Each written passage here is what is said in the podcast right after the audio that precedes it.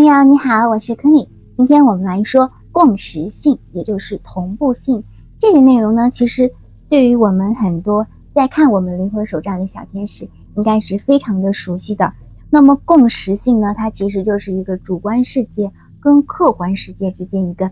非常有意义的联系。你总是会看到同样的数字，或者是颜色、单词，或者是图像。那么这样子呢，就叫做是一个同步性的现象。同步性呢，是心理学家卡尔荣格最初创造的一个术语，它是指的是你在生活当中有一些神秘的、巧合的。具有深刻意义的一些事件，当你体验到同步性的时候呢，你就会有很多看起来很重要的经历。有些人呢，就会把这些描述为怪异的遭遇、奇迹，或者是来自天堂的征兆，或者是来自精神导师的指引。有些呢，也会把它觉得是跟灵魂连接的一个神秘的实力。那同步性它有很多种形式，比如说。经历同步事件的人，通常会看到或者是听到有意义的名字、数字，或者是单词，或者是符号。那么，同步性的目的到底是什么呢？作为一个在生活中经历过大量同步性的人，他们都会觉得同步性呢是来自宇宙的一个强有力的眨眼，就是告诉你，是的，你现在正走在正确的轨道上。同步性呢也会被认为是来自更高自我或者是灵魂的一种指导形式。一种在你精神觉醒的过程当中，向你展示下一步该去哪里，或者是下一步该做什么。所以，同步性通常会被那些在走自我转化或者是在内在道路的人所体验。对于那些灵性旅程的道路上的人们来说，同步性确实会比较常见，而且遇到同步性也可以是一种强有力的一种确认形式，一种指导的光线，一种代表希望的迹象。那么同步性的常见的形式有哪些呢？虽然对于每个人来说同步性确实是不同的，但是呢，它还是会取决于你们在生活当中任何时刻的一个独特需求跟渴望。比如说，同步性常见的就是我们最常说的天使数字，比如说幺幺幺幺、二二二二、七点零七啊、五点五十五等等等等这些类似于重复的数字。想着什么，然后就神秘的发生了，在任何的一些时间出现一些跟地点上面相关联的一些东西，梦到一些人、动物或者是地方，然后你在现实生活当中也会反复的看到他们，会看到重复的符号，比如说无穷的这个符号，这个这个符号，或者是三角形、生命之树等等。所以你肯定是可以想起来，在你生命当中、生活当中看到了哪些同步性的。同步性呢，它是一些基本上具有高度的象征意义，它会带有一些线索性的感觉。所以呢，而且会重复的出现在书里、在电视里、在车牌上、在手表的时间上、在梦里，都会反复的出现一些，都是一些你在固定的时间需要看到的一些内容。无论是在杂志上、广告上、建筑物上，你都可以看到重复的大量的信息，而这些大量的迹象呢，似乎就是引导你到某个特别的地方，或者你会反复的听到一首歌，也是这样子。那么，同步性到底是什么呢？我们现在来看一下一些，嗯，我们的一些比较普遍对它的一个认知。在印度教里面呢，他们觉得同步性是。婆罗门的一种表现，或者说是宇宙中所有生物之间的一个基本的联系。那么，行为经济学家就会把同步性归纳为是一种确认偏差的一种形式。比如说，如果你被告知要寻找黄色的汽车，那么你会开始看到比你最初认为存在更多的黄色汽车。那么，量子物理学家呢，就会把同步性归因于非局部心智或者是普遍意识。而怀疑论者会称同步性为阿波菲尼亚症，或者是在随机和无意义的数据中看到联系和模式的做法。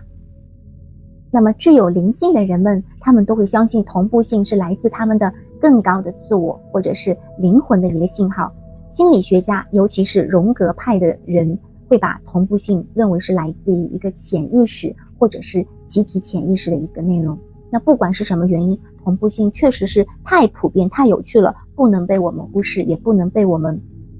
忽略或者说是忘记。所以呢，只要记住，意义其实是来自于内心的。唯一能够理解同步性体验为什么会发生，以及意味着什么的人，只有你自己。所以，究竟是什么创造了同步性呢？同步性的起源呢？其实有以下几点。第一个就是潜意识，我们会在梦中收到讯息。那为什么我们在现实生活当中不能收到呢？我们的潜意识会影响我们的行为，也会跟我们交流。特别是一些跟灵性相关的一些征兆或者是预兆，就是潜意识引导我们的方式。那同样，它也表示一种能量的和谐，因为一切都是由微小的一个振动的原子组成的。能量同步性也可能是全球或者是环境和谐的一种表现形式。那么，在这种情况下，瞬间的振动和振动在完美的平衡或合一中同步，会产生不可思议的体验。还有呢，就是吸引力法则。又被叫做新思维，这个理论会认为生活当中的好事情和坏事情都是由你的想法和感觉引起的，因此吸引同样的人，这就是同步性发生的一个原因。还有呢，就是通灵能力，同步性也被认为是心理能力的一种表现。例如，我们可以凭直觉知道某个人会给我们打电话，或者是一个重要的事件会发生在我们身上。那么，如何欢迎更多的同步性进入你的生活呢？当你保持与神圣的联系时，它将会以模式和连接、符号和同步性以及各种形式的一种礼物的样子给你来对话。你就会感觉到魔法浮现在你的生活当中，你就会知道你是被祝福的。它会让你的生活变成一场疯狂的冒险，它也是不可思议的一种力量的源泉，在你需要的时候就会来到你的身边。所以。无论你是一个怀疑论者，还是一个灵性的一个正在旅程当中的人，我都鼓励你采取行动，看看你会被引导去什么地方。你需要做的就是保持警觉，注意当下，保持开放和接受的心态，对同步性保持开放的心态，因为这就会增强你对这种体验的一个接收能力。要谦虚，有的时候你要想，就是。有的时候，你自己认为对自己最好的东西，它并不一定是最好的，所以你要学会控制自己的欲望，这样你就不会把自己强加给生命。但是你去，你会允许生命把自己以同步性的形式表现出来，所以相信同步性会出现在你的生活当中。当它出现的时候，相信你的直觉，而跟随你面前的道路。当你学会相信自己的时候，你就学会了相信生活。相信更高的自己，跟着你的直觉走，倾听你的直觉告诉你的，因为你的潜意识是广阔的、无限的、极其明智的，而且门也在一直为你打开。当我们听从自己的直觉的时候，我们就能够主动的看到他们。所以，如果你想要更好的来增加生活当中的同步性的时候，你可以做一些许愿或者是祈祷。在心里或者是口头上表达你渴望得到同步性，你不需要一定要有宗教信仰，你只要按照一种自己想做的许愿去做就可以了，或者祈祷也是可以的。那么，当你注意到一些特殊的符号的时候，也要自己跟你的潜意识进行交流，去想一想它们延伸开来的意义是什么。